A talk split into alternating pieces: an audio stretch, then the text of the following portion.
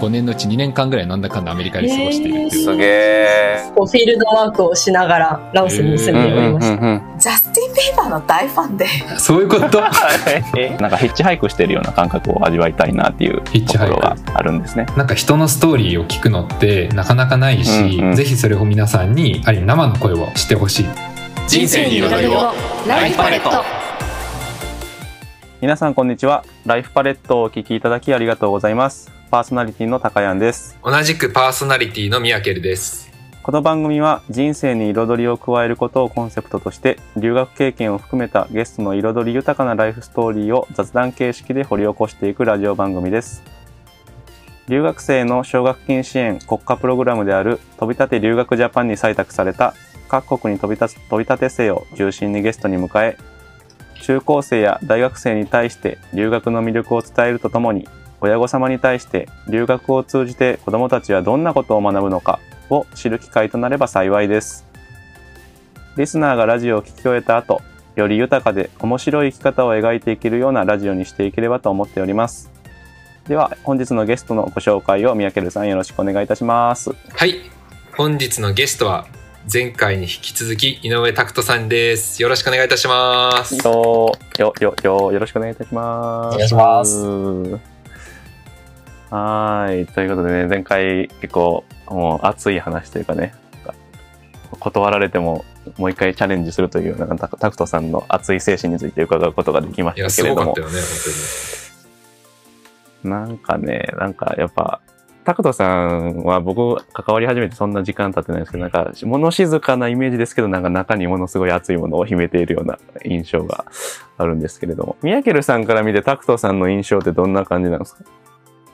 そうですね。なんかもともとはなんか本当かっこいい方っていうか、それあーは今も変わってないんですけれど、自分はあのゴッドって呼んでるんで、本当にすごい何かあった時にすごい頼りになるっていうか、で、なんか前回、前回のところも聞いていただいたらわかるんですけど、結構その、まあその理論っていうか、なんか論理的に物事を考えられる方だし、で、すごい冷静になんかこう状況とかって分析される方なんで、こう相談した時に、なんか理路整然に返していただけるっていうか、うんうんなんかこうしたらいいんじゃないかっていうところをしっかり考えていただけるんで、はい。なんでこう、本当に相談相手としてすごくうんうん頼りにさせていただいてるっていうか、なんかね、焦るイメージがないですもんね、タクトさんが。てんやわんやしてるそうですね。でもなんかこう、そう。でも心の中はすごい、なんですか、なんかこう、情熱でいっぱいっていうか、なんかそういった課題に取り組むところとか、やっぱり何よりすごいのは、多分この後半戦でお話しいただけると思うんですけど、今の取り組みとかで、実際にこう、頭で考えるだけじゃなくて、実践的に、その実地に行動に、なんか移しているところは、本当になんか皆さんもそこら辺なんか聞き取ってほしいなとは思ってます。うーんねなんかそれ続きぜひぜひ気になるところなんですけれどもということでタクトさんの、えっと、今とこれからについて伺っていきたいんですけれども現在は具体的にどんなことをされてるんでしょうか、えっとですね、なんか恥ずかしくなってきたんですけど、だいぶよいしょよいしょしすぎた。よいしょよいしょしすぎた。やいや然そんななんかシンプルにこう、諦めが悪い人なだけなんですけど、いやえーそれがかっこいい今はですね、今やってるのはですね、まああの、前半のところにこう、黒子になりたいみたいなところで、で、まあ留学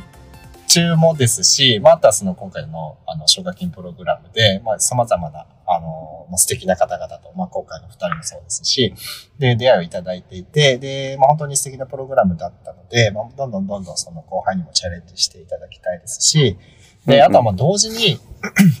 あの、まあ私地方生まれ育ちなので、こう、ある種のこうコンプレックスみたいなところを同時に感じてたんですね。こうやっぱり、うん。こう都市と地方だと情報格差みたいな機械格差うんかがあるなっていうものをすごく感じていて、で、まあ、ただ、こう人としてのポテンシャルって、まあ、実実はそんなに変わらないんじゃないのかっていうのが思ってるところがあって、あの、例えば RPG で言うと、あの、まあ、都会に行けば行くいい武器屋といい防具屋があって、で、いい装備が身につけられる。でもなんかその剣をこう振る筋力みたいなところは、実はそんなに差はなくって、あの、まあどういう人であっても、こういい武器を手に入れれば、戦えるというか、っていうのは、あの、すごくあるんじゃないのかかなっていうのを感じているんですね。で、あの、うんまあ、その留学中の経験だとか、まあ、その前後のコミュニティで感じたところで、なんかその、まあ、後輩、まあ、これからどんどんどんどん育ってくる若い世代の人たちにも、まあ、そういったコンプレックスを抱いてほしくないですし、っていうのと同時に、まあ、いろんなチャンスが転がっているってことを知ってもらって、そこにチャレンジしてもらいたいっていうのがずっとあって、で、今やっているのがですね、まあ、そのインターンシッププログラムですね。うん。あの、まあ、地方の中で、あの、まあ、例えば具体的に言いますと、まあ、新しい観光プログラムを作って、で、そこを、旅行ー会社の人とこうタッグを組んで旅行商品を作って、あの、うんうんまあ、販売を目指して、まあ、今はその子たちはこうモニターツアーという形で大学のゼミ生とかをこう誘致をしたりですとか、まあ、実際それでうん何回か実施にこぎつけたりとかもしていたりもするんですけど、まあ、そういったものですとか、また地域にこういろいろある、あの、伝統文化。まあ、それもうん、すごくこう、対外的に評価されているものとか、こう、昔から地域の中だけで大事にされているもの、まあ、いろいろあるんですけど、うんまあそういうものを、まあ、保存していく上で、まあ、何が問題かっていうのをこう整理するですとか、まあ、実際こう、保存するために、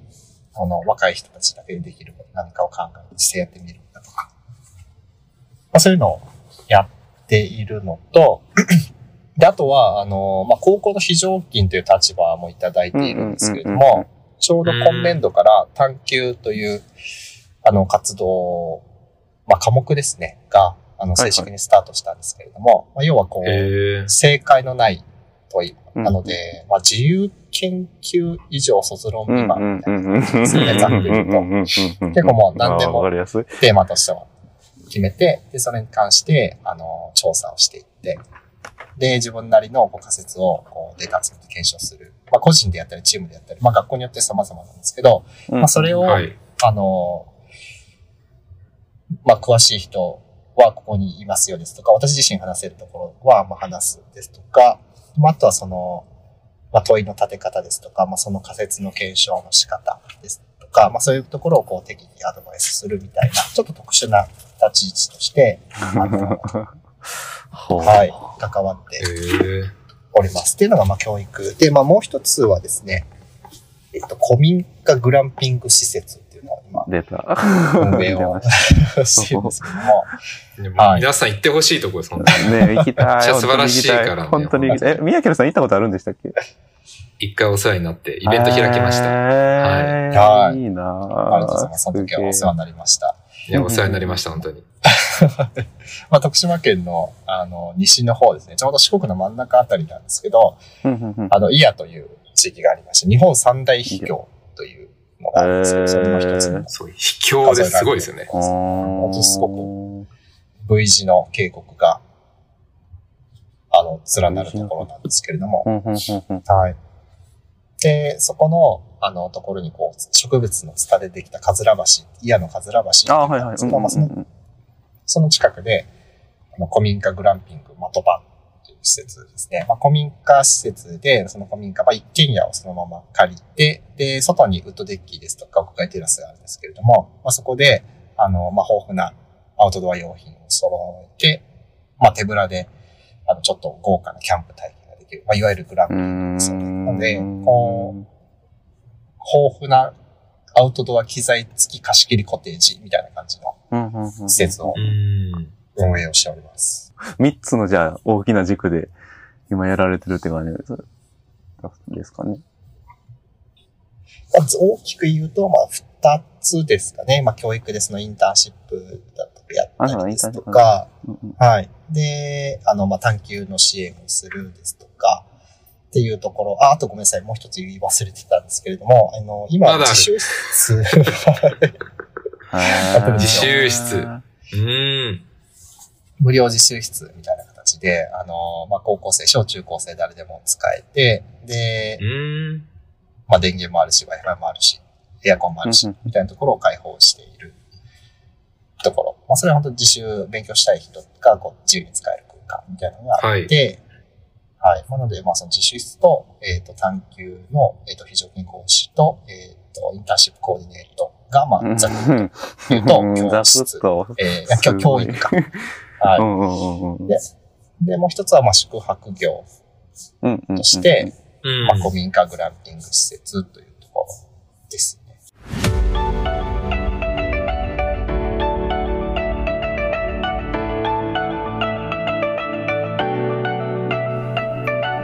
ライフパレット。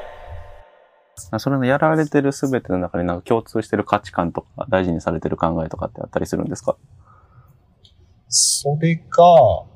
まあ、全部がまさに、こう、まあ、地域の中で、なんか、新たなチャレンジをしてもらいたいっていうところにつながっていて、まあ、探求とかだとまさにそれですし、まあ、こう、社会に出ていく上で、こう、まあ、正解のない問いにチャレンジするのが、こう、まあ、常になっていく中で、まあ、それをどうしてやったらいいのかっていう、ある意味、作法というか、まあ、その経験を積むために、まあ、それが必修になっているんですけど、まあ、そこの支援をして、まあ、どんどんどんどん活躍できるようにっていうところですし、で、実習室も、あの、まあ、基本実習で使ってもいいですし、なんかイベントをするときとかにも使ってもらってるんですよ、自由に。なんで、何かこう、行動を起こすときに使える、まあ、スペースを用意して、まあ、そういういろんな活動がやりやすいようにというところ。で、まあ、インターンシップはもうまさにその機械作りそのものですね。うん。で、この古民家グランピング施設っていうのは、まあ今でこそそういう形になってますけれども、ここも元は、その、その地域の中で、いろんなプログラムをやっていく中で、活動のベースとなる箱があると、すごくやりやすいなって、うんうんうんでもうったんですよん。まあ宿泊とかも、あの、どこかでこう、お借りしなくてもいいですし、そうすると、こう門限とかもないですし、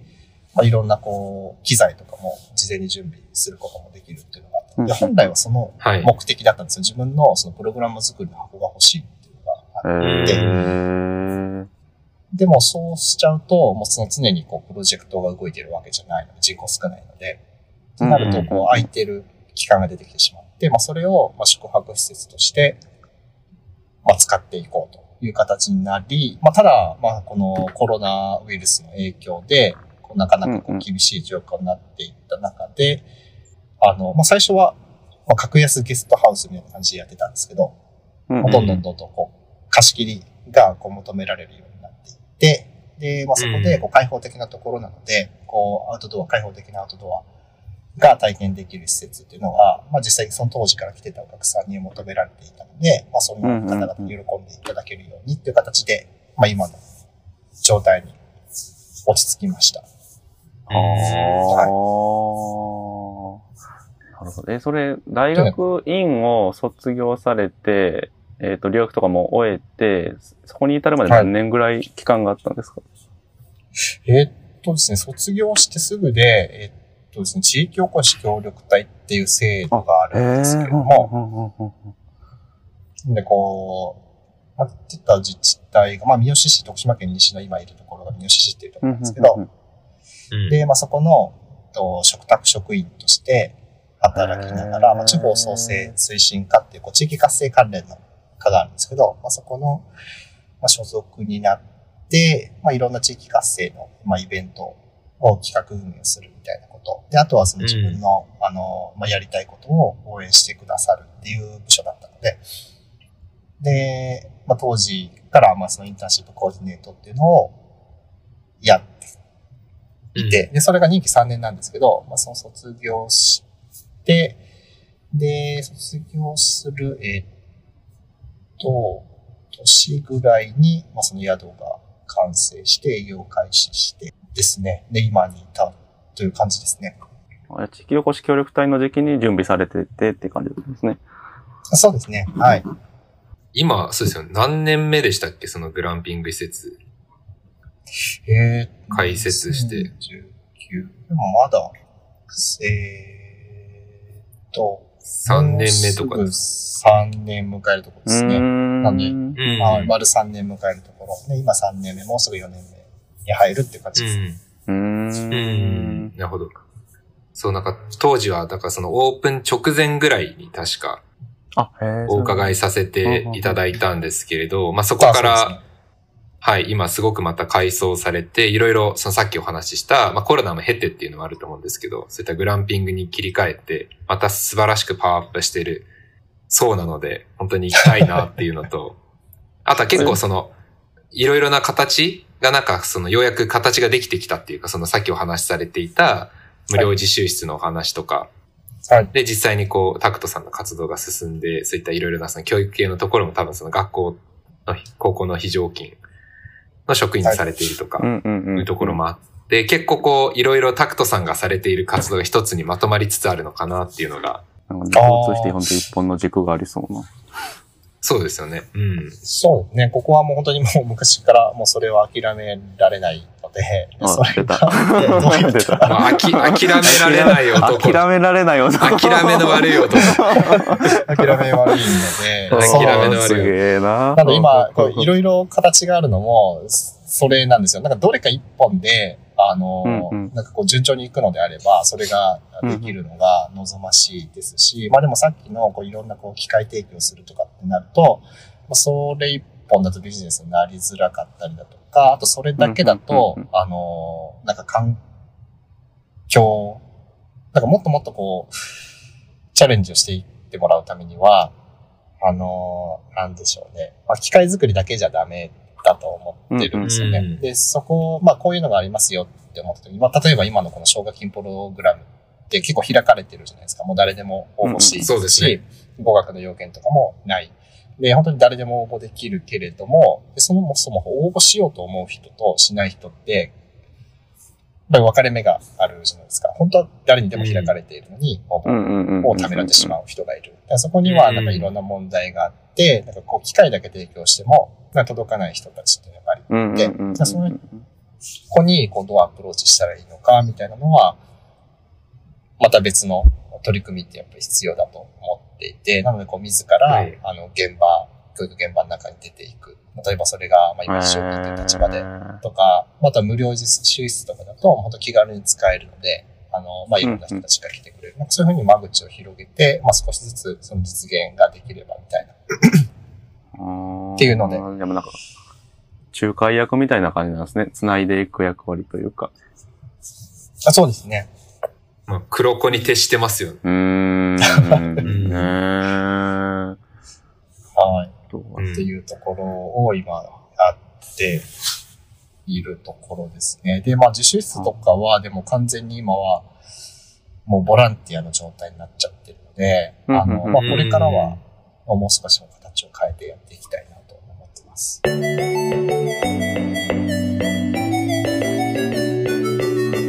ライフパレットありがとうございます。なんか、毎回後半戦も盛りだくさんでございますけれども、えっ、と、改めてですね、リスナーとして聞いていただいている中学生、高校生、大学生に対して、まあ、そうですね、タクトさんのいろいろ経験された中から何かメッセージをいただければというふうに思っているんですけれども、いかがでしょうか？そうですね。あの、もうこの諦めの悪い人から言うとですね。はい。あ、まあでもなんかその、なんかこう特性というか、なんかこう私らしさみたいなところが、まあ、道を開いてくれた部分っていうのは、やっぱりあああ、うん。まあ悪いうん。まあもちろん悪いこともありますけどね。まあ現在進行形もあったりももちろんするんですけど、うん。うん。うん。まあでも、あのまあそうすることによって、まあ例えば自分一人じゃなかなかできないことも、まあ途中で、あの、お前諦めが悪いなというところで何か手伝ってやるよというふうに手伝ってくれる人が出てきてるんですとか、うんうんうんうんっていうのは、なんか実際、まあこれまで経験してきたところであるので、こう何かこうチャレンジしたいことがあるのであれば、こう、まあ、ちょっと頑張って諦めずに考えて、まあそこってなんかこう強くモチベーション保つっていうところではなく、なんか意識の中に置いとくだけでいいと思うんですよ。うんなんかこう留学っていうのが、例えばこうハードルが高いって思う。にうんうんうんあの、まあ、それについてこういろいろたくさん情報収集しなきゃみたいな、もちろんあるかもしれないんですけれども、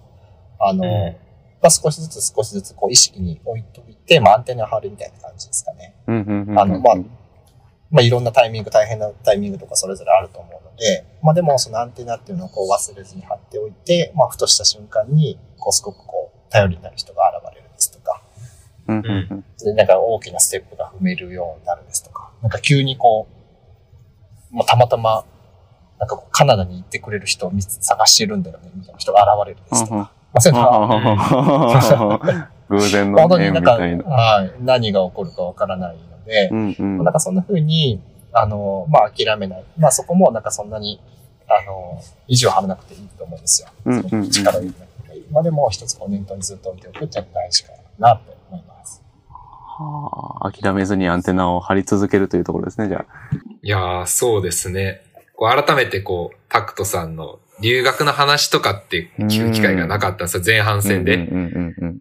で、なんかそのタクトさんのこの個性っていうか、パーソナリティがすごく今の活動、そのグランピング施設の運営と、あとその各種の教育事業うん。への取り組みにつながっているんだな。まあその諦めの悪さと黒子に徹するっていう二つががすごく活かされている領域だなっていう。うそう。で、結構一つが形にするのってやっぱりすごい難しいと思うんです。いろんなこう抵抗だったりとか反発とかも当然あると思うんで。で、それをこう今おっしゃってたみたいに、なんかこうじっくりとじっくりと、ただ火は灯さずにずっと続けてきた結果、こうやっていろいろ実現されている。まあ当然大変なことはあると思うんですけど、に紐づいていると思うので、でそこで諦めずにさらに次につなげてってる。まあそういったインターンシップ事業とかっていうところから、高校の非常勤職員で現場を見て、でさらにそこからその自習室につなげて、で、またこれから、あまたタクトさんなんかやってるよっての多分出てくると思うんですけど、うんでもそれってやっぱりこう、一回経験してるからこそ、そうやって次につなげられるかなと思うんです。から、で、それの多分一番の原点って多分そうやって留学の切符を使ったこと。もう結構大きく影響してると思うんで、ね。もうタクトさんに憧れるんだったらもうまずは海外行ってこいってことですよね。ああ、まずね、まず諦めずに。無理やり繋げちゃったからああ、いやいや、とんでもない。ありがとうございます。はい。ではでは、えっと、そろそろ後半戦の終了のお時間が近づいてきましたので、エンディングに移っていきたいというふうに思います。では、エンディングです。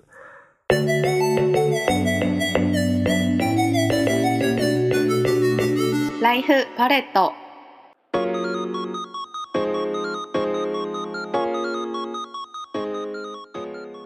はい。では、エンディングの時間でございます。いやーね、も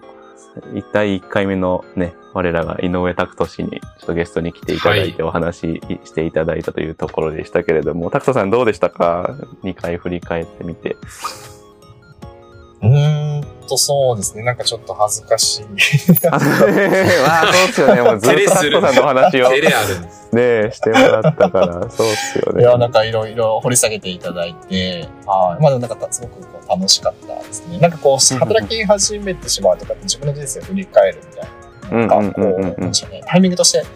取りづらかったりするんですけど、なんかこういい機会にもなりましたし、なんかこう、なんかあの、リスナーの方々にメッセージをというなんか言っておいたからには自分も頑張らなきゃみたいな風になりました。あ、やばい。あ諦めない男もの発動です。スイッチが、